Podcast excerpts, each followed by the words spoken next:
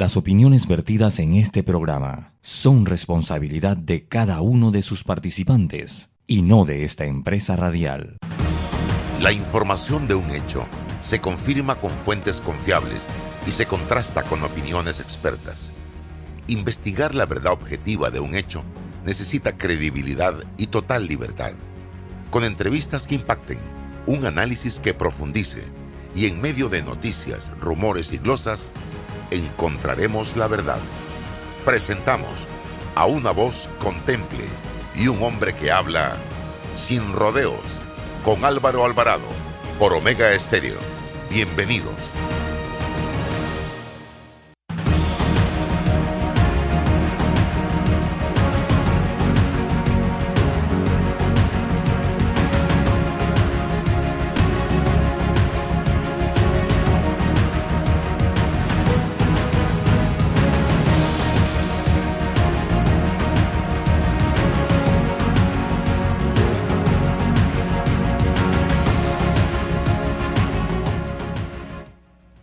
Mis amigos? Tengan todos muy buenos días, bienvenidos. Esto es Sin Rodeos a través de Omega Estéreo y también a través de nuestras plataformas de redes sociales, Instagram, YouTube, TikTok, Twitter, Facebook y fanpage. Eh, Ana Matilde Gómez con nosotros hoy, como todos los martes, y también nos acompaña César Ruilova. Eh, les recomiendo, y esto sin ningún tipo de ánimo que me motiva más allá del periodístico por el contenido de esta información, que revisen la noticia que publica hoy el diario La Prensa en su portada como noticia principal titulada Importadora Ricamar amenaza a la prensa. Y más que una amenaza a la prensa es el la forma como está estructurada esta noticia sumamente interesante. Y les leo un par de párrafos rapidito. De acuerdo a la legislación panameña, importadora Ricamar, dice la prensa, se reserva el derecho de tomar todas las acciones legales en caso de verse perjudicada por cualquier publicación. Así concluyó un escueto correo o así concluyó un escueto correo Alejandro Garuza Dame, gerente general de la empresa dueña de los Super 99, a la prensa. Garuz se negó a responder un cuestionario enviado por este medio para conocer la versión de la compañía sobre los cambios realizados para garantizar un buen gobierno corporativo y la transparencia en la lucha contra el lavado de activos. Estoy leyendo textualmente con puntos y comas la información aparecida hoy en este medio de comunicación. Importadora Ricamar mantiene relaciones con un banco del mercado panameño cuya casa matriz se halla en Colombia. Dos puntos, BAC Credomatic, único banco en el que opera o con el que opera actualmente. La prensa intentó sin éxito obtener respuestas de BAC sobre su política para garantizar las regulaciones locales a fin de evitar el lavado de activos y sobre el tratamiento que recibe un cliente acusado de lavado de activos, una de las debilidades del país según el grupo de acción financiera GAFI. VAC se acogió al secreto bancario, una empresa que según información extraoficial asesora a Ricamar en gobierno corporativo no respondió las preguntas de este medio y Ricamar amenazó con acciones legales. Dice, el pasado 2 de diciembre, la prensa en esta publicación ante el juez Raymond Derry de la Corte del Distrito Este de Nueva York, Luis Enrique Martinelli Linares se declaró culpable de haber participado con su hermano Ricardo Alberto y otros en un esquema para lavar sobornos de Odebrecht en bancos de Estados Unidos en un acuerdo de culpabilidad, Luis Enrique Martinelli reconoció que ambos intermediaron en la recepción de 28 millones en coimas entre Odebrecht y un antiguo oficial de alto rango del gobierno de Panamá, pariente de ellos. Punto. En mayo, el juez les impondrá sentencia paralelamente en Panamá. La audiencia preliminar del caso Odebrecht se fijó para celebrarse el 18 de julio al 5 de agosto de este año contra 62 personas acusadas de blanqueo de capitales y corrupción de servidores públicos. Solo una sola persona jurídica ha sido imputada por blanqueo de capitales. Dos puntos, importadora Ricamar SA Ricamar, propiedad, propietaria de los Super 99.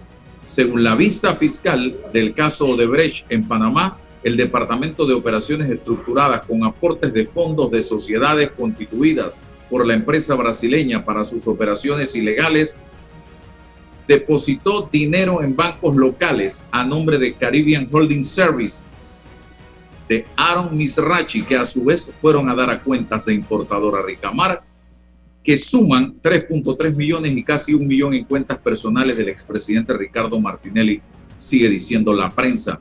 Actualmente Ricamar mantiene relación comercial con un solo banco en el país, dos puntos, Bacredomati. La prensa envió la semana pasada un cuestionario al banco para conocer sus políticas sobre el manejo de cuentas de personas jurídicas acusadas o sospechosas de lavado. Continúa la redacción de esta interesante pieza periodística que les recomiendo, reitero, que la lean y la analicen eh, porque tiene que ver con la empresa eh, Kroll, una empresa de consultoría estadounidense con sede en Nueva York que había sido contratada en octubre del 2017 cuando Martinelli estaba detenido en Miami por Ricamar, que enfrentaba inconvenientes con la banca local por los problemas judiciales de la familia Martinelli.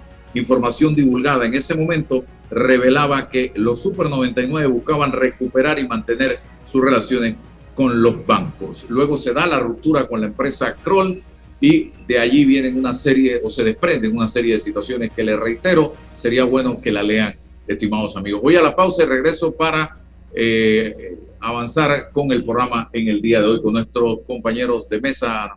Ingresa a panamadigital.gov.pa. Solicitud de registro de carta de renuncia del trabajador. El trabajador puede hacer el registro de carta de renuncia ante la entidad en línea, sin necesidad de ir hasta la institución para que ésta sea sellada y tenga validez ante su proceso de renuncia. Recuerda, tramita en panamadigital.gov.pa agua pura de nuestra tierra, riqueza inmensa de vida y salud.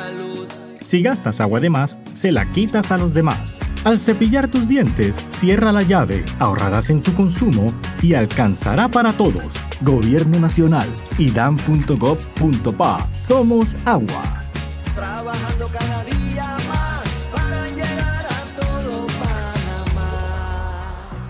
Hola amigos, hoy les contaremos en cuatro sencillos pasos cómo lograr sus metas ahorrando con caja de ahorros. Paso 1. Determina la cifra que puedes ahorrar y lleva un control de tus gastos. Paso 2. Plantéate una meta. Paso 3. Abre una cuenta de ahorros en caja de ahorros que tiene para niños, jóvenes y adultos. Paso 4. No te lo gastes todo y ahorra para el futuro, porque con esfuerzo puedes lograr todo lo que te propongas. Caja de ahorros, el banco de la familia parameña. Eres grande Panamá, abriendo rutas al progreso, caminando hacia el futuro, avanzando en el proceso. Eres grande Panamá, juntos vamos creciendo. Con la ampliación de la carretera Puente de las Américas a Raiján, más de 600.000 familias se verán beneficiadas con una mejor calidad de vida. Grande Panamá, juntos vamos creciendo. Un gobierno en acción. Déjate llevar por la frescura del pollo melo, panameño como tú. Déjate llevar por la frescura del pollo melo. Variedad y calidad. Melo. Frescura de altos estándares. la calidad es una promesa para llevarte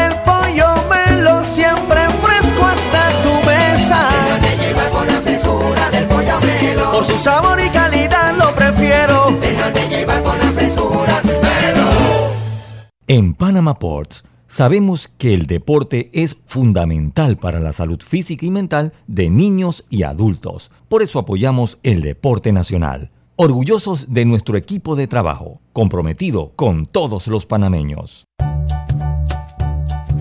Yo no sabía pero les voy a contar que los trenes del Metro de Panamá los limpian en cada viaje para que todos vayamos más seguros y evitemos contagios. Imagínense, o sea, lo limpian para mí. Amo los paseos en el metro. Ahorrar para cumplir tus objetivos, claro que emociona. Abre una cuenta de ahorros en Credit Bank y empieza a disfrutar de sus beneficios. Credit Bank, cuenta con nosotros.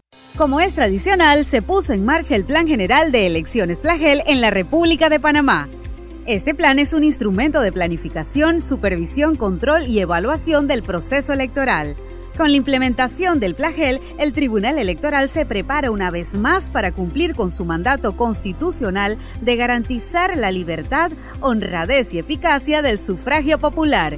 Tribunal Electoral, la patria la hacemos contigo. Regresa con éxito a tus estudios con la Superferia de Préstamos Mi Éxito. Excelentes beneficios en condiciones y aprobaciones. Escríbenos al 6330-2334. En Soluciones Financieras Mi Éxito estamos para ayudarte.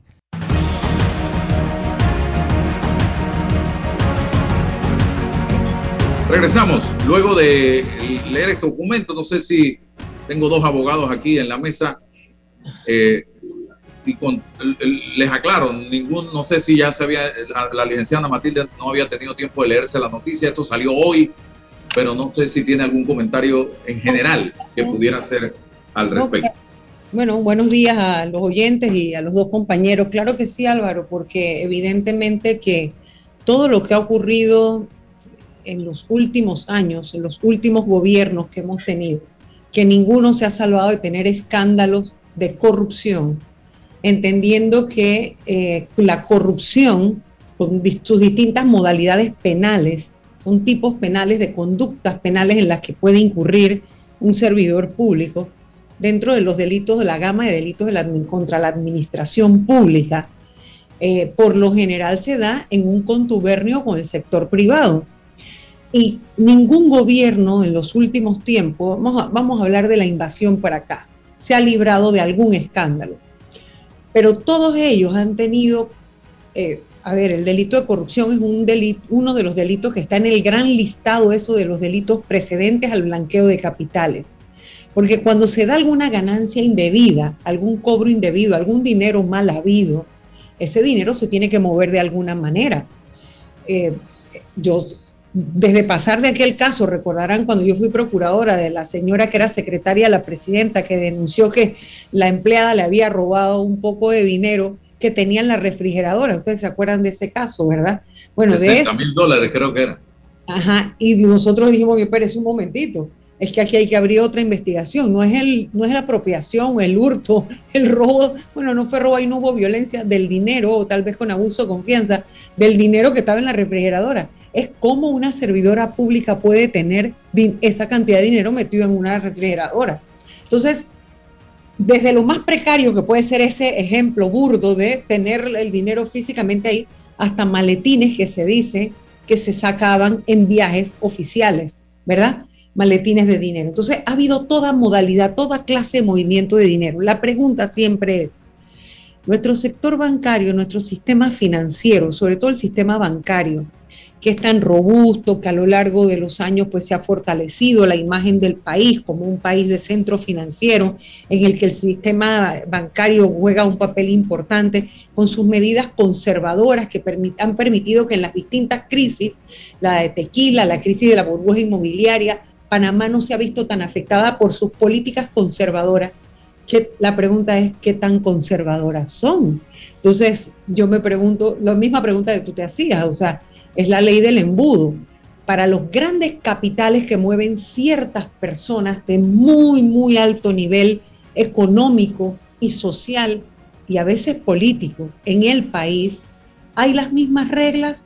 Porque nosotros hemos venido evolucionando desde el reporte de actividad sospechosa, el reporte del depósito en efectivo mayor de 10, hasta de 10 mil dólares en adelante, el conoce a tu cliente, la debida diligencia, el, tenedor o el, el beneficiario último final o el, el beneficiario final, etcétera. O sea, las, las acciones al portador hemos venido una serie de medidas legales pero la práctica, el día a día, cuando revientan los casos de corrupción, le enrostran a uno que hay debilidades en los bancos porque hay tratamiento diferenciado. Eso no lo podemos esconder, es que queda evidente dónde se movió el dinero de las coimas de Odebrecht, dónde se movió el dinero de Blue Apple, dónde se movió el dinero del PAN, dónde se, o sea, y usted empieza a sumar y a sumar, ¿dónde se movió el dinero del escándalo del transporte? Esa venta y reventa de buses que no estaban en circulación, o sea, esto es un atraco espantoso lo que hubo con el tema ese de la, de la sacada de circulación de los diablos rojos. Ese caso no es todo lo escandaloso que conocemos, todavía falta por conocer. Hay gente que salió del país que más nunca la hemos visto, o gente que se metió debajo del colchón y fue director de una institución o ministro o viceministro y más nunca se les ha visto levantar la cabeza. Están calladitos en algún lugar, usted no los ha visto, no salen en nada, pero absolutamente en nada. Pero movieron dineros movieron dinero. Entonces la pregunta es, ¿dónde se movieron esos dineros? Así que yo, yo sí creo que, bueno, valga la pena leer el artículo, me, me comprometo a leerlo por si sigue el debate, también participar, pero definitivamente que nos lleva al mismo punto de siempre, ¿no? A pivotar sobre la misma pregunta las reglas son iguales para todos, sí o no. El sistema está tan blindado como debería y como dice que está. Las medidas legales han sido suficientes, las leyes son una cosa, la práctica es otra. No, y, y yo veo como en otros países del mundo se sanciona a instituciones bancarias y eso no quiere decir absolutamente nada, no significa que el banco tiene que cerrar. Pero aquí, yo veo... aquí las ha habido, lo que pasa es que no se publican pero sería bueno invitar algún día al superintendente de bancos. Ellos, por supuesto, se van a cuidar, son sumamente cuidadosos cuando hablan, porque de alguna manera son juez y parte, porque sus clientes, o sea, sus fiscalizados son sus clientes también, porque cuando la super hace, hace una inspección, el banco tiene que pagarle a la super. Entonces, y todas esas prácticas, ¿no? Y todas estas cosas que en el camino van a mejorar, pero sería bueno escucharlo. Eh, para saber, por lo menos nos dijeran la cantidad de bancos que han sido sancionados en los últimos tiempos. Eh, yo, yo, sé de algunas sanciones que, no son, que son a veces hasta irrisorias también, pero que no se mencionan por el tema reputacional, porque evidentemente en el manejo del negocio bancario, la confianza, la relación de confianza con los clientes o los cuentavientes, con la comunidad en general, la imagen que se transmite es fundamental la confianza es necesaria para que el ahorrista se acerque al banco o el, también el que quiere pedir prestado, etcétera. Así que por eso son muy cuidadosos de la imagen. Pero como país, lo que ellos hacen o hacen mal nos afecta a nosotros en la imagen reputacional del país, ¿no? Claro, porque se menciona una parte, no se mencionan las dos partes. Y para que se den este tipo de transacciones oscuras, eh, a veces ilegales, tiene que haber un banco tan sencillo como eso. Eso no lo hace una persona natural o jurídica sola. Sí, no, no todo el mundo mantiene caletos de dinero, no todo el mundo mete el dinero en la refri, no todo el mundo lo mete bajo el colchón, o sea, eso no funciona así.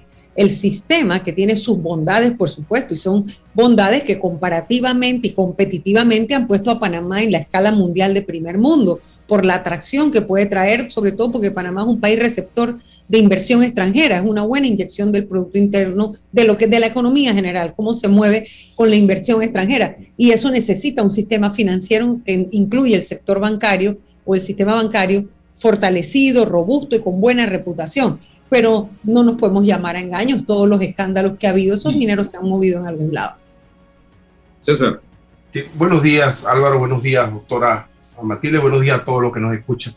Yo no sé si para bien o para mal, nosotros los abogados debemos sentirnos orgullosos cuando nos piden una, una referencia, un análisis y una especie de sabiduría instantánea sobre un tema que eh, debemos o presumimos conocer. Eh, contrario a los médicos que requieren hacer un laboratorio, un examen, un diagnóstico y luego entonces las posibles, los posibles tratamientos. E, en este caso, no sé si el objetivo de la noticia es o el objetivo del hecho eh, eh, de la cobertura en el periódico es definir una relación directa con una investigación en el orden penal entre una empresa y el banco, eh, o se centra específicamente en los estándares de cumplimiento o la rigurosidad del banco frente a los estándares de cumplimiento de transparencia del cliente o de los clientes, si es que eso es lo que se busca finalmente, porque la pregunta es, en el caso de ver cuántos bancos fueron investigados como corporaciones, ¿cuántos? ¿Cuántos hoy están acusados de, toda esa, cantidad de dinero que, que se supone se movió de forma ilícita? Y eh, cuál es la definición conceptual de este banco y de todos y cuáles fueron las razones por las que el resto rechazó a esta empresa y este banco se lo mantuvo como cliente, si el riesgo asumido está dentro de los estándares de cumplimiento y de transparencia que se definen en el sistema bancario y dentro de los estándares nacionales. Son preguntas, pero tenemos que definir el objetivo del hecho que pretende avanzar en esta investigación periodística para poder tener una definición un poco más apegada a, la verdad de lo que se pretende eh, investigar y definir. Es eh, eh, más preguntas que respuestas, no desconocemos la, los, los, objetivos fundamentales de esto. En lo general, por supuesto, que las, los espacios que históricamente ha generado nuestro sistema bancario han permitido esto. Estamos tratando de remediarlo con una legislación con sistemas y con estructuras de cumplimiento interno que sean rigurosos y que nadie se debe de escapar por eso, por el simple negocio bancario. Bueno, es lo que estamos tratando de hacer y cumplir. Eh, la, la, pregunta es, ¿acaso no hubo, no existe negligencia de parte de la investigación, de la investigación del caso de Bre respecto a los bancos? ¿Qué ha ocurrido con los bancos? Y, y sigo, sigo preguntando cuántos bancos están allí acusados porque se permite, porque la legislación permite perseguir a la, a la corporación jurídica. ¿Cuántos hay? El delito, así es. Sí, entonces, ah, eh, y que, permíteme una aclaración que, de algo que yo comenté hace un ratito, César, porque nos escribe un oyente, sé que nos escucha mucho el doctor Darío Sandoval Sheikh, un colega nuestro muy experto en estos temas, y me dice que en la página web de la Superintendencia de Bancos, la página web de la SBP, Superintendencia de Bancos de Panamá, aparecen los bancos sancionados. Lo que no publican es la resolución a través de la cual, o sea que no sabemos ni el monto, ni vamos a saber el porqué, el pero ahí está, tampoco, exacto. Ajá, así que ahí estará el listado. Específicamente en el caso de Brecht. Gracias, doctor específicamente, específicamente en el caso de Brecht, ¿cuántos bancos están sumariados y acusados? ¿Cuántos? Yo creo que ninguno, yo creo que ninguno. Ah, bueno. No, y es que, el, por ejemplo, yo insisto en el tema del PAN, porque ese tema particularmente dejó claramente establecido que no es que se abrían rendijas, se abrían esclusas para guardar los maletinazos que se dieron durante ese momento eh, con el programa de ayuda nacional y las personas que dirigían este, esta institución.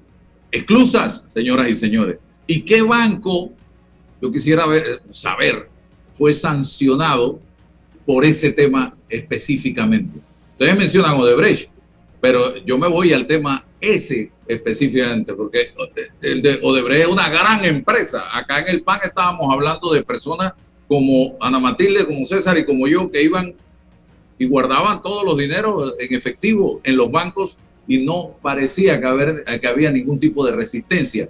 Y, si, y, el sistema siempre se va a resistir porque ese es parte de nuestro emblema país o es parte de lo que vendemos eh, internacionalmente como atractivo para la inversión extranjera y para Centro Panamá como un centro financiero. Ustedes ven que siempre se vende, se proyecta esa imagen, ¿no? Y por años se, eso ha funcionado. Sin embargo, yo creo que ya no solo en el tema de las listas, sino que es evidente cuando hay tanto caso de corrupción y personas que aparecen eh, vinculadas porque se les indaga y se investiga, bueno, el resultado que tengan, eso es lo que nos tiene como consecuencia en las listas, que finalmente salen liberadas y eso es el que habría que preguntarse por qué ¿verdad? Porque no puede ser que todo sea una mala investigación, no puede ser que todo se ha hecho mal, eso no puede ser.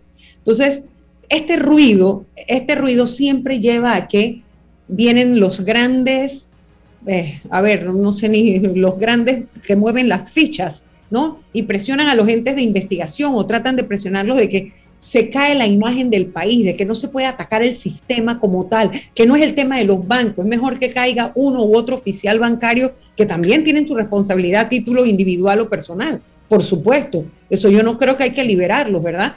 Porque, porque evidentemente una comisión, como llaman ellos, alguna comisión en el camino se han llevado. lo que pasa o lo que está pasando aquí es lo siguiente.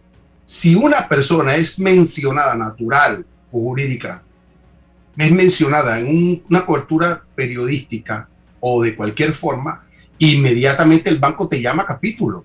Es más, te están cerrando las cuentas y no te están preguntando cómo, por qué y dónde. Eso está ocurriendo aquí. Uno de los efectos inmediatos de una publicación de este tipo es el cierre inmediato de la cuenta. Entonces la pregunta es, ¿por qué razón eh, un banco u otro mantiene la relación jurídica bancaria con una empresa? Bueno, eh, ¿es justo que sea así o es injusto que se le, se le clausure, se le cierre la cuenta a una persona solo por una cobertura mediática?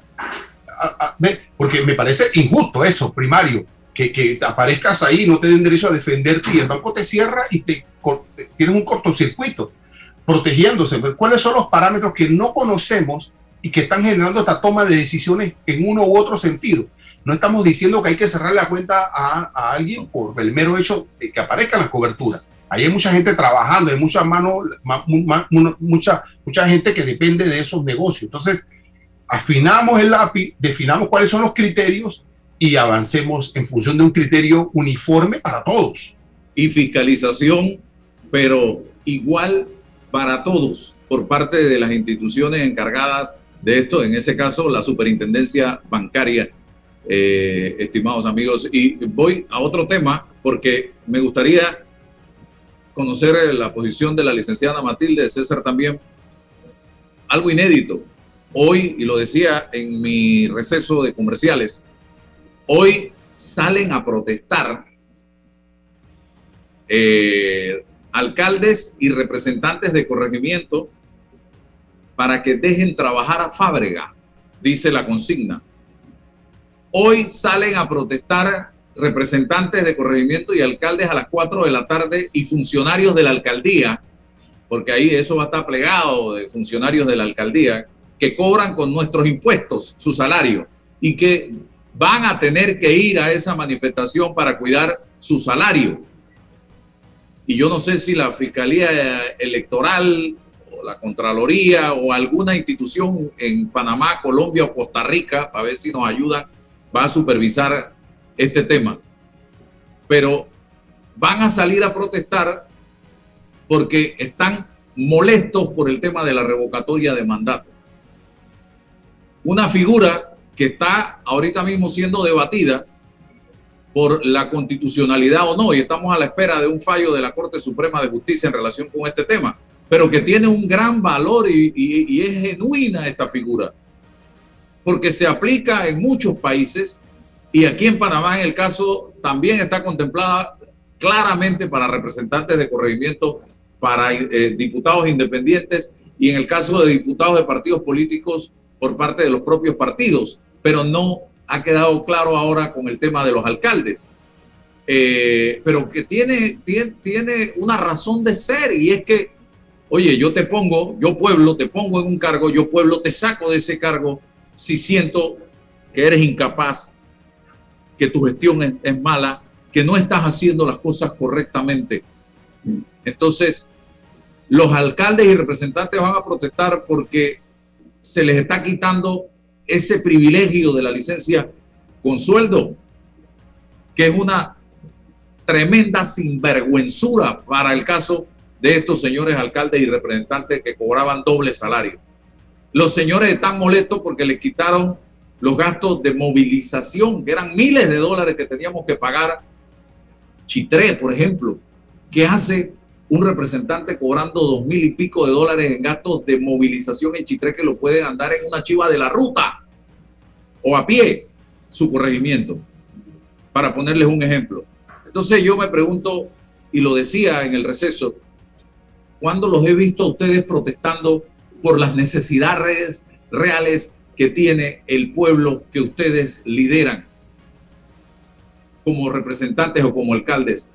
Cuando los he visto salir a las calles a protestar porque las calles de sus comunidades están en mal estado, porque la comida está cara, porque el combustible está caro, porque las medicinas están caras, para tratar de meter presión desde sus circunscripciones a los gobiernos de turno, de tal forma que se puedan encontrar mecanismos de solución a estos problemas. Yo no los veo. Cuando los he visto ustedes salir en protesta con estudiantes, padres de familia, docentes, a ver por las condiciones de las escuelas o de los centros de salud o de los hospitales? No los veo, pero hoy van a apoyar a Fábrega porque dice que no lo dejan trabajar. Yo decía ayer que no lo dejamos trabajar si lo que queremos es que trabaje, porque se ha obsesionado con una playa, se ha obsesionado con un mercado del marisco y punto. Eso es todo lo que él quiere hacer en el Distrito Capital y más nada. Entonces, nosotros lo que queremos es un alcalde que trabaje, que eche para adelante, que vaya de la mano del pueblo panameño, tratando de hacer de esta ciudad capital, que es su distrito, el distrito que él lidera y para el que fue electo como alcalde, una ciudad mucho más amigable y más atractiva para el local y el turista que nos visita. Eh, licenciada Ana Matilde y César Reloj.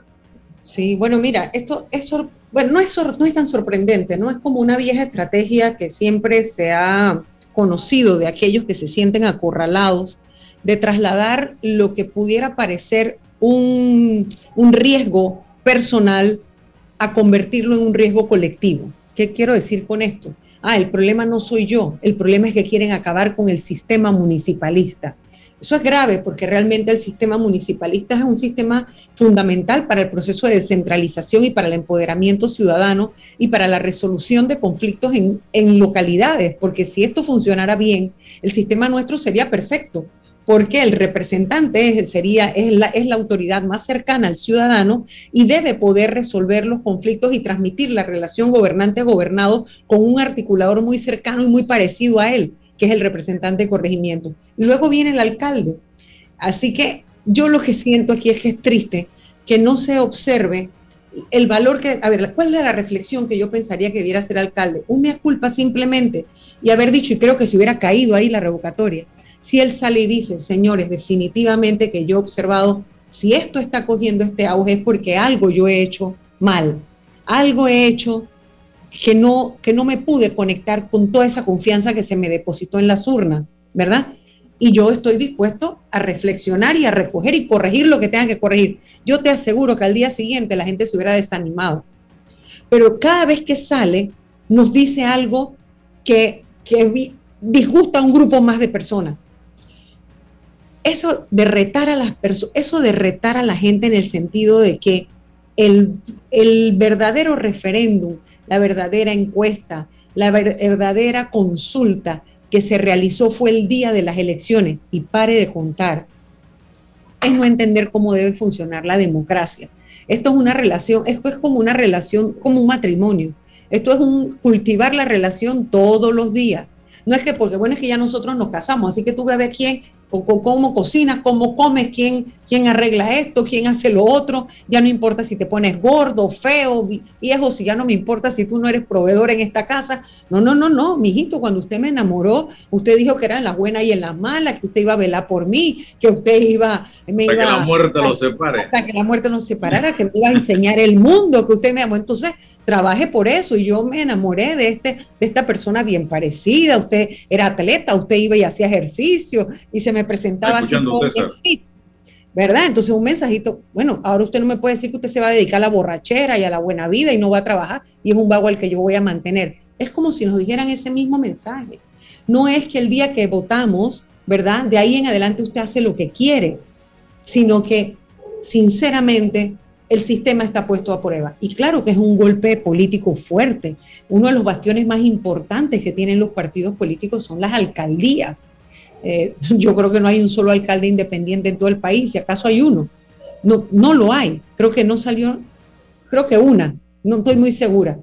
Es, es muy difícil que las candidaturas independientes o que la libre postulación le logre el espacio a esos bastiones que son espacios pero tomados por la partidocracia en el país, es un golpe político fuerte. Claro que sí lo es, pero que llamaba a la reflexión, no a cerrar filas para decir que es un golpe contra el sistema y no contra las actuaciones individuales que cada día han ido retando más la posibilidad de la fiscalización ciudadana y la participación ciudadana.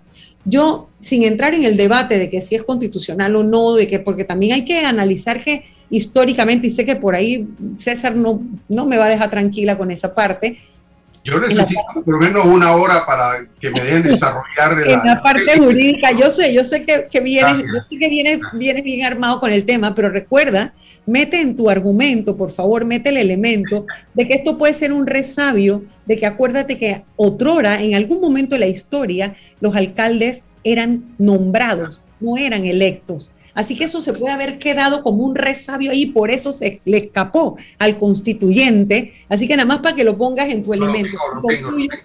y, concluyo, mi punto diciendo, no nos debemos distraer. Eh, esta, esta marcha de, de, apoyo cuando son los pares no debería ser porque el golpe no es al sistema.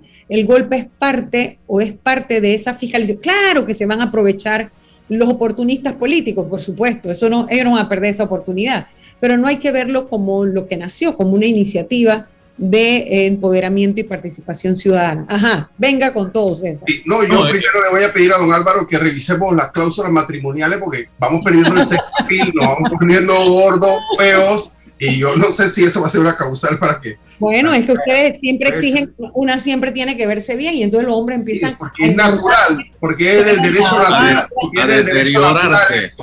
Sí, empieza el taller de chapitería que valga. Atando horriblemente y no hay forma, ¿no? Entonces nos aplican esa cláusula y ya, ahí llegamos. Nada más te digo, Álvaro, y, y sé antes César y a los oyentes, me voy a retirar un poquito antes porque tengo una cita a las 10 y no sé cómo el tráfico esté. Así que ahí a, las me deja debatir el argumento, doctora, usted me ha no, el derecho del argumento constitucional. Ya el tema constitucional, la opinión constitucional de César, la sabemos todos. No, no, no, no, no. ahí está, ahí está. Vamos al debate del tema de lo que va a ser la marcha y demás, porque ya la opinión suya la ha dado como cinco veces ya. Es que, es que, es que guarda relación con eso, porque... Y la conocemos. No, no está la norma. No, no para nada. Es muy, este simple, es muy simple. Esa, esa, interpretación de tu parte es muy simple. Como si te dijera que la palabra molesto, la palabra acorralado, es lo que motiva a un actor político en democracia a manifestarse. Eso es presumir que no tiene derecho en la democracia que estamos defendiendo a manifestarse. ¿Cuáles son las razones dentro de la democracia que un, una organización no se pueda manifestar? ¿Por qué hay una mácula en esa manifestación si tienen una postura distinta a otro grupo? O sea, nosotros no podemos aquí defender una democracia diciéndole a unos que sí pueden manifestarse y a otros que no. César, pero un momentito, un elemento, un elemento ahí, por favor, para que lo agregues en tu análisis. Pero realmente el origen de la manifestación es porque están respaldando al que se le revoca o porque el que, el que se siente revocado está transmitiendo la impresión de que es contra el sistema, porque el tema no es el sistema municipalista. Sí, voy a, voy a eso. No podemos contestar esa pregunta hoy, ahorita, porque no ha ocurrido. O sea, la manifestación tiene que desarrollarse, los actores de la manifestación tienen que presentar sus argumentos y analizarlos en función de un debate democrático. O sea, mi, mi postura, la postura de César Ruilova, ha sido avalada y criticada según el perfil que se mide. Y yo siempre pregunto, pero ¿por qué el que tiene otra versión de los hechos, otra interpretación, es descalificado personalmente? Me han mandado hasta presentarle honorarios profesionales al alcalde. O sea, yo digo, yo me quedo así, yo me quedo así, yo dije, wow, pero, pero, pero, no. pero, lo hace bien, lo hace bien, y si lo das, y si es gratis, el alcalde debe. No, pero no, y entonces, me, y no, y entonces me dice, pero es que yo nunca he visto un abogado defendiendo a alguien gratis. Entonces yo, yo, no estoy defendiendo a nadie. Álvaro, tú eres testigo aquí, aquí tú eres testigo, que yo he criticado los gastos de movilización, tú eres testigo que yo he criticado las licencias con sueldo, pero yo no puedo avalar porque los que dicen que defienden la democracia quieren entender que solo es democracia plebiscitaria solo se trata de la regla de las mayorías sin desconocer las reglas constitucionales del juego. Mira, los alemanes entendieron después de la Segunda Guerra Mundial que no les sirvió la democracia sola. Los italianos lo intentaron. Latinoamérica después de la década del 80, después de la dictadura, entendieron en algunos países que había que consolidar la democracia con un régimen constitucional. Porque la democracia hace y está haciendo esta que nosotros conocemos de los exabruptos. Entonces, ¿cómo tenemos que mejorar esa democracia? Constitucionalizándola. Entonces, si no llegamos a esa aspiración, a ese ideal, que es el que yo defiendo, yo no defiendo al alcalde. El alcalde que se defienda a él. ¿Qué hacemos con alcaldes o con autoridades electas? Bueno, ¿qué hacemos? Mira, Fábrega, si lo la primero, a juicio suyo no lo primero, esta figura lo primero, lo primero, solo se puede sí. judicializar para sacarlo y si Ah, él no comete ningún no delito, pero al mismo tiempo no hace nada. Sí, pero lo que no queremos asumir que el alfabre Cárdenas fue escogido por nosotros, por los electores en una democracia. entonces nosotros ah, bueno, entonces lo bien, la, primera, permítame desarrollar, pues no me permite. Si, si, no, si no entendemos eso y no asumimos la crítica de saber el poder que tenemos en democracia para elegir a los buenos y a los que no son buenos, eso, ah, pero bueno, entonces eso no lo decimos. Tenemos que esperar el 5 de mayo del 24. Bueno, tenemos que, no, pero- no es que tenemos que esperar, tenemos que cumplir con las reglas del juego que nosotros hemos ideado. Pero no. Pero César, No, César, bueno, pero es que, bueno, y el único mecanismo, y el único mecanismo que existe porque no está cumpliendo es no reelegirlo, porque esa es la regla de la democracia. No, No, puede te estás- inventar, doctora. Me extraña que usted lo- en algo, espérate algo. Tú estás falta una, hay una variable en la ecuación que no estás introduciendo y es que hay unas reglas del juego. No te olvides que el Tribunal Electoral, que tiene rango constitucional, reglamentó el procedimiento. Sí, pero le- bueno, ah, bueno, vamos a entrar a mi terreno. Bueno, ¿dónde está la potestad específica, porque no hay reserva de, de ley, para que el legislador, para que la Asamblea haya regulado esa revocatoria de mandato? No existe y hoy es una materia de debate constitucional. El Tribunal Electoral ha desarrollado, porque tiene la facultad constitucional para desarrollar la legislación electoral, lo ha hecho. Pero el Tribunal Electoral como hace el presidente antes de sancionar una ley, verificar la constitucionalidad, también tendría que ver a reglamentar la constitucionalidad de la ley que va a reglamentar. Lo tenía que hacer y no exponerse a la censura de la Corte Suprema de Justicia y evitar este problema. Y se le puede trasladar al ciudadano esa, eso que tú podrías... No, para nada, para nada, para nada, no. Yo, Ah. estoy, yo avalo, yo siempre he avalado dentro de las reglas de la democracia la participación ciudadana. El culpable no es el ciudadano ni el procedimiento este. Mi crítica es hacia la institucionalidad de la Asamblea Legislativa y hacia el Tribunal Electoral que permiten este tipo de espacios. No se trata de que la gente no se manifieste y pida cuenta, no se trata de eso. Pida cuenta, pero no se inventen un proceso que no existe, porque si es así, nos inventamos el proceso para... el proceso para- sí existe. no, bueno, existe, pero bueno, tiene una deficiencia que es la que yo critico. Ah, que no le Ya. compete trasladarle al ciudadano para inhabilitarle su capacidad de acción. ¿Cuál es, pero ¿cuál es el ideal? ¿Cuál es el ideal? Doctora, más democracia, pero constitucional. Más democracia, más participación, pero constitucional. Pero no le podemos dar la vuelta a la parte constitucional y eso es lo que queremos decir. Avalamos estos procedimientos porque sí, y, entonces ¿dónde están las reglas de juego constitucional? Eso, eso puede permitir que mañana pasado, aunque lo haga bien alguien, un grupo de gente dice, vamos a atacar a este tipo y vamos a sacarlo de allí. Entonces, si no hay el resguardo constitucional, no nos sirve la democracia porque no nos ha servido hasta ahora. Yo no le iba a hacer, yo, yo sabía que iba a tener ese debate con usted. Y le voy a hacer esta pregunta. No, le voy a hacer esta pregunta. Le voy a hacer Vamos, esta pregunta. un, un- un entrevistado. ¿Usted cree, usted cree, doctora, que en su proceso Ajá, de un presidente que llega democráticamente, ajá. en su proceso como en- eh, eh, de, de institución como la procuradora, no hizo, fa- no, no hizo falta democracia, hizo falta constitucionalidad.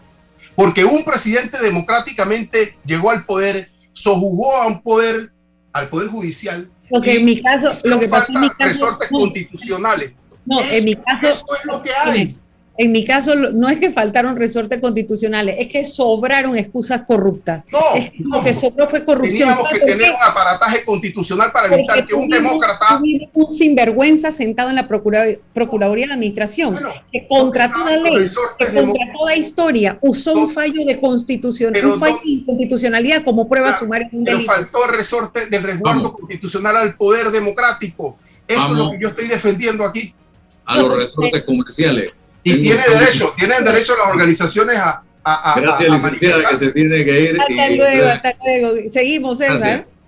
Dale a tus proyectos calidad con Cemento Chagres, 100% panameño comprometido con el país y su gente. Cemento Chagres es la base del crecimiento ofreciendo calidad en todo el país. Somos el cemento que nos une. Cemento Chagres, un cemento de calidad 100% panameño comprometido con el medio ambiente y las futuras generaciones. Bueno, me voy a comer con una estrella. Mm. Espérate, ¿y tu esposa sabe? Claro, ella sabe que la estrella del sabor es American Star. Y por eso en la casa comemos delicioso.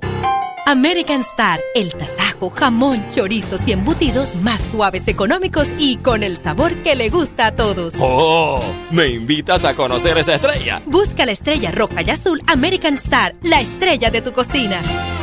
Hola amigos, hoy les contaremos en cuatro sencillos pasos cómo lograr sus metas ahorrando con caja de ahorros. Paso 1. Determina la cifra que puedes ahorrar y lleva un control de tus gastos. Paso 2. Plantéate una meta. Paso 3. Abre una cuenta de ahorros en caja de ahorros que tiene para niños, jóvenes y adultos. Paso 4. No te lo gastes todo y ahorra para el futuro, porque con esfuerzo puedes lograr todo lo que te propongas. Caja de ahorros, el banco de la familia parameña. En Panama Ports sabemos que el deporte es fundamental para la salud física y mental de niños y adultos. Por eso apoyamos el deporte nacional. Orgullosos de nuestro equipo de trabajo, comprometido con todos los panameños. La Feria Internacional de Azuero, en su versión 58, dinámica y segura, del 22 de abril al 2 de mayo, te invita a disfrutar de sus actividades en la tarima de espectáculos. Viernes 22 de abril, 7 de la noche, gran inauguración por el presidente de la República, Laurentino Cortizo Cohen. Seguidamente, Tavo Flores y los Tipiqueros. Sábado 23, Kenny Kiara y la Fuerza Pindín. Además, presentaciones folclóricas. Domingo 24, tarima de espectáculos. Te presentamos a la Orquesta Sensación. Lunes 25, un día especial para los pequeños de la casa. Desde horas de la tarde tendremos brinca brinca, golosinas y muchos premios. Donación del patronato de la feria. Y para los más grandes de la casa, 8 de la noche, Lucho de Seda. Martes 26, un día especial para los niños. Tendremos brinca brinca golosinas y algodones. Auspiciado por la SEP. Y a las 8 de la noche, Nenito Vargas y los Plumas Negras. Miércoles 27, actividades folclóricas. Y a las 8 de la noche, Jonathan Chávez y los Triunfadores. Ah, y los días 25, 26 y 27 de abril, la entrada es totalmente gratis a la Feria Internacional de Azuero. Una feria dinámica y segura. Jueves 28 de abril, grandes presentaciones folclóricas. Y a las 8 de la noche, Alejandro Torres. Viernes 29, viernes 29 de abril, la presentación del Ballet Folclórico de Panamá. Y a las 8 de la noche, Osvaldo Ayala, el escorpión de Paritilla. Sábado 30, expresiones folclóricas y además un tributo al maestro de maestros, Teresín Jaén, en las manos de Benjamín González, el cóndor blanco del acordeón. Domingo 1 de mayo, celebramos el Día del Trabajador con los aventureros de Alcibiades Cortés desde las 8 de la noche y adicionalmente actividades folclóricas. Lunes 2 de mayo, desde horas de la tarde, despedimos nuestra feria con broche de oro, con actividades folclóricas. Y a las 7 de la noche, Andrés Díaz, Feria Internacional de Azuero, del 22 de abril al 2 de mayo, en su versión 58, una feria dinámica y segura.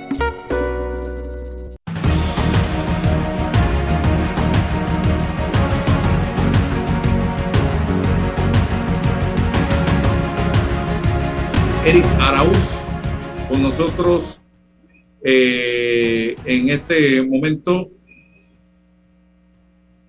Vamos a hablar, usted forma parte del patronato de la cinta norteña. eh, cinta norteña. Exacto. Y precisamente me gustaría escuchar brevemente eh, su posición en torno a este tema que ha generado gran debate, que si se termina la obra, que si no se hace la obra, que si el alcalde Fábrega, que si no el alcalde Fábrega. Eh, don Eric, bienvenido. ¿Y qué es la cinta norteña, Álvaro? Para Sí, exacto. Sí, buenos días ante todo. Eh, la cinta norteña es un área protegida de uso múltiple, la cual fue creada por ley de la República, ley eh, 1 del 7 de enero del 2016. Esta, esta ley de, eh, creó el patronato de la cinta norteña y a la vez este, dio las directrices por las cuales cómo se podía este, financiar a, largo plazo este, esta área. Y, bueno, esas son las situaciones que tenemos en estos momentos. Que, este, el patronato debe recibir fondos del gobierno, según la ley, ¿cierto? Según la ley, en el artículo 13 debe recibir, y el artículo 13 eh, eh, dice que tiene que ser nueve, nueve entidades las que eh, dan los aportes económicos al patronato de la cinta norteña. Ok. Hay una disputa en este momento por la presidencia de este patronato. Hay al frente del patronato un sacerdote, un hombre de fe, un hombre de Dios que ha luchado donde llega, porque yo conozco al padre Rafael Siu para tratar de aportar a la sociedad y hoy lo está haciendo desde este patronato. Sin embargo, políticos quieren llegar a desbancar a un hombre que está representando a la comunidad en este cargo y no lo hace por ningún interés, que es el padre Rafael Siu. ¿Estoy en lo cierto? Eso es correcto. Este, el padre Rafael Siu tiene un recorrido intachable a través de todas las, parroquias en, Panamá. Él no ha estado solamente en el área de Villasaita, sino que ha estado a través de muchas parroquias a, nivel nacional. Así que yo creo que es un tema claro para la comunidad de que el, solamente el hecho de, que el padre esté al frente del patronato de la cinta norteña es algo muy positivo, ya que este, está la sociedad civil bien representada en esta entidad. Y él no se puso ahí, él lo eligieron como presidente de este patronato. Eso es correcto, don Álvaro. Él fue escogido, en dos ocasiones ha sido escogido como presidente del patronato de la cinta norteña este, esta situación ha llevado realmente a una incomodidad por parte de la diputada escogida acá a nivel del 8-9, que, por parte del gobierno, la cual ha estado haciendo presiones eh, para que este patronato se quede sin fondos, porque desde el año 2019 no recibe ni un solo centavo de parte del gobierno nacional, ni la alcaldía de Panamá. O sea, mira César esto, esto es muy delicado. O sea, la diputada del circuito que debe ser parte del desarrollo de ese circuito de la mano del patronato y de la comunidad, según usted señala, ha estado haciendo lobby para evitar que el patronato reciba los fondos que por ley necesita recibir o tiene que recibir. Y ella también quiere o o, desea ser parte del patronato o dirigir el patronato? Bueno, ella es parte del patronato porque fue designada por la Asamblea Nacional desde el año 2019.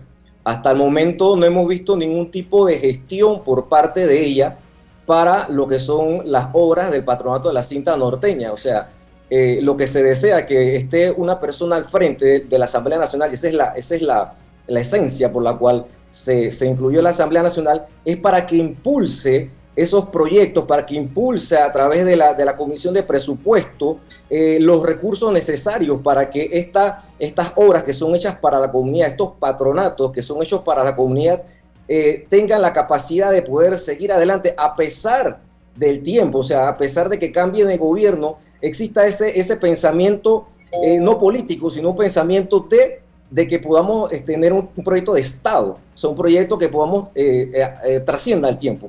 ¿Y por qué ella quiere? ¿Por qué ella está haciendo esto? ¿Qué quiere ella? Bueno, este, la verdad que yo desconozco los motivos por los cuales ella hace este, este tipo de, presiones. Me imagino que debe ser porque desea la presidencia de la, del patronato de la cinta norteña y por este motivo entonces las entidades que están al frente de lo que es la, se están, incluyen dentro del patronato de la cinta norteña, que son miembros patronos, no aportan al patronato de la cinta norteña, porque ley, o sea, hoy, ojo con esto, esto es una ley, y cada uno de los ministerios, directores, este, están incumpliendo la ley y uno de los deberes de los servidores públicos es cumplir la ley. O sea, eh, esto, este, este patronato fue hecho por ley de la República y sancionado y está en Gaceta Oficial. O sea, están incumpliendo la ley y no da, darle los fondos al patronato de la cinta norteña, que ahora mismo se nos está cayendo a pedazos porque tenemos ahora mismo hasta un pórtico, el pórtico de entrada, que se está cayendo y llamamos a la autoridad de SINAPRO y los bomberos para que nos ayuden. Y hemos hecho cartas a, a la Junta Comunal Ernesto Córdoba Campos para que nos ayude con el tema del mantenimiento del pórtico. Este, hace más de un año ya le hicimos esa, esa solicitud a la, a, la, a la Junta Comunal, pero la verdad que no hemos recibido respuesta porque no tenemos fondos para poder llevar adelante estos, estos, estas adecuaciones. César. Sí, gracias. Don Eric, a mí sí me gustaría definir eh, el nombre de ella o de la diputada, de quién estamos hablando, porque es importante No, que la la diputada Alina González es la diputada de acá del circuito 89. ¿Ella es una diputada de qué partido?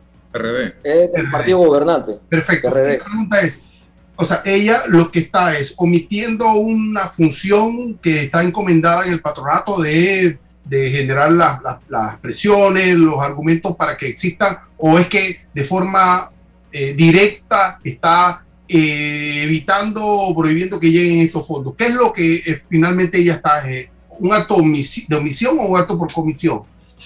No, primeramente, eh, ella no está cumpliendo con, con el, con el mandato que se, le, que se le dio, porque realmente eh, cada entidad asigna, asigna a quien lo representa. En este caso, la, la Asamblea Nacional designó a la, a la diputada Lina González por ser acá del circuito 89. Podría ser cualquier diputado a nivel nacional, o sea, no necesariamente tiene que ser de acá Sí, del un 89 representante de la Asamblea.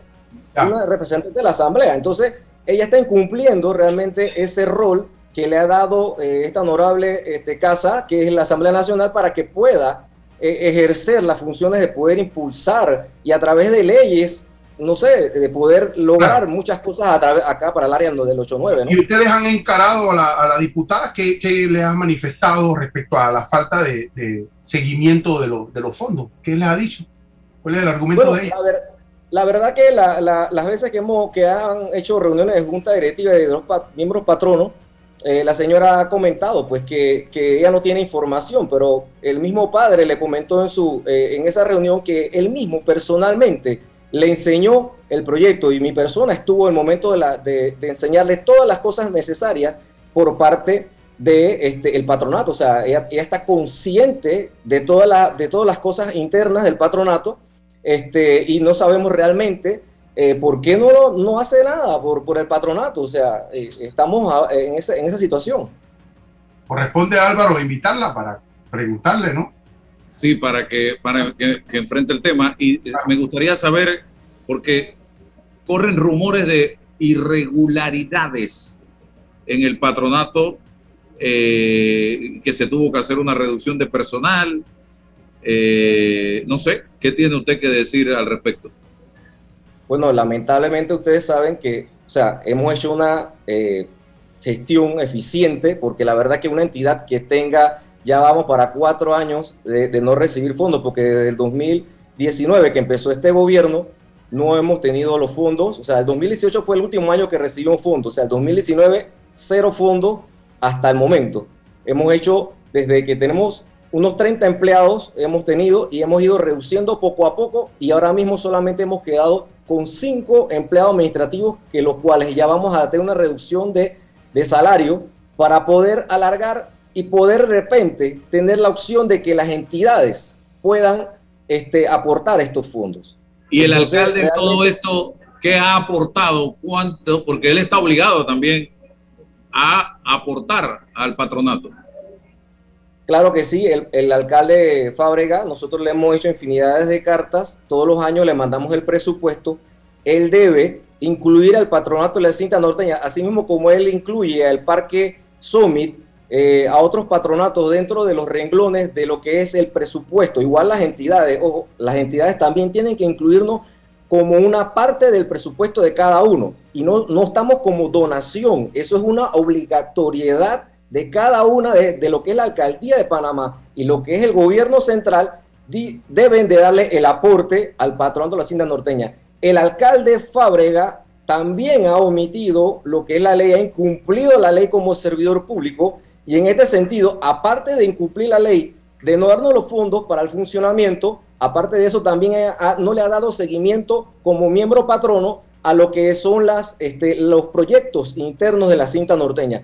Como por ejemplo, nosotros tenemos un proyecto que se había licitado en el, en el gobierno pasado, se había licitado unas canchas, había un soterramiento de cable, áreas recreativas infantiles dentro de la cinta norteña y el mismo estaba eh, solamente por tema de refrendo y no se le dio seguimiento, o sea, eso había una, una partida que se le había dado por el gobierno central, no, esto no estaba con los fondos de descentralización, sino con fondos del gobierno central que venían para la alcaldía para que hiciera este tipo de obra en la cinta norteña y él ha desatendido, no sabemos dónde quedaron esos dineros también lo que es el proyecto de ampliación del, sistema de bio, videovigilancia acá en el área norte. No solamente iba a beneficiar a los usuarios de la cinta norteña, sino solamente y de la cinta norteña, sino solamente y también iba a beneficiar a, lo que es el área de Panamá Norte. Entonces, ese proyecto de ampliación del sistema de biovigilancia ya tenía orden de proceder. Han pasado dos eh, eh, dos adendas de tiempo y el mismo no ha dado respuesta, no se ha puesto ni una sola cámara y realmente responsabilizamos al, al, alcalde Fábrega por las luminarias eh, solares que se han llevado con todo y poste, más de 20 luminarias en lo que es la ciclovía en el área de la cinta norteña, producto de no darle seguimiento a las obras, así como ha descuidado el Parque del Norte, porque es algo aparte, a veces la gente confunde lo que es el Parque del Norte con la cinta norteña, son, son dos cosas diferentes, pero son áreas de esparcimiento para la comunidad, que para eso fue escogido el alcalde Fábrega. Y yo leí anoche un llamado, una invitación a la marcha, a la concentración de hoy que dice, dejen trabajar a Fábrega, dejen trabajar a Fábrega pero si es que usted no trabaja, señor Fábrega, ahí está otra prueba más.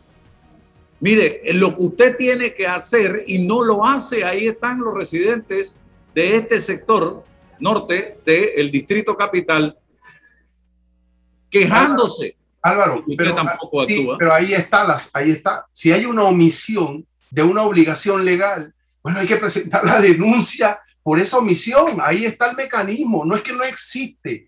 Ese es el mecanismo. Si hay una imposición, no señor funcionario, usted tiene la obligación de cumplir con esto y no lo hace. Ah, no hay más debate que eso, pero bueno, es eso lo que yo sostengo.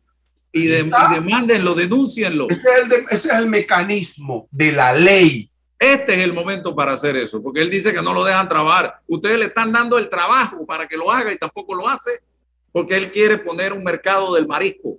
Y cuidado, inventa una playa allá en, en y le tumba el, la cinta norteña.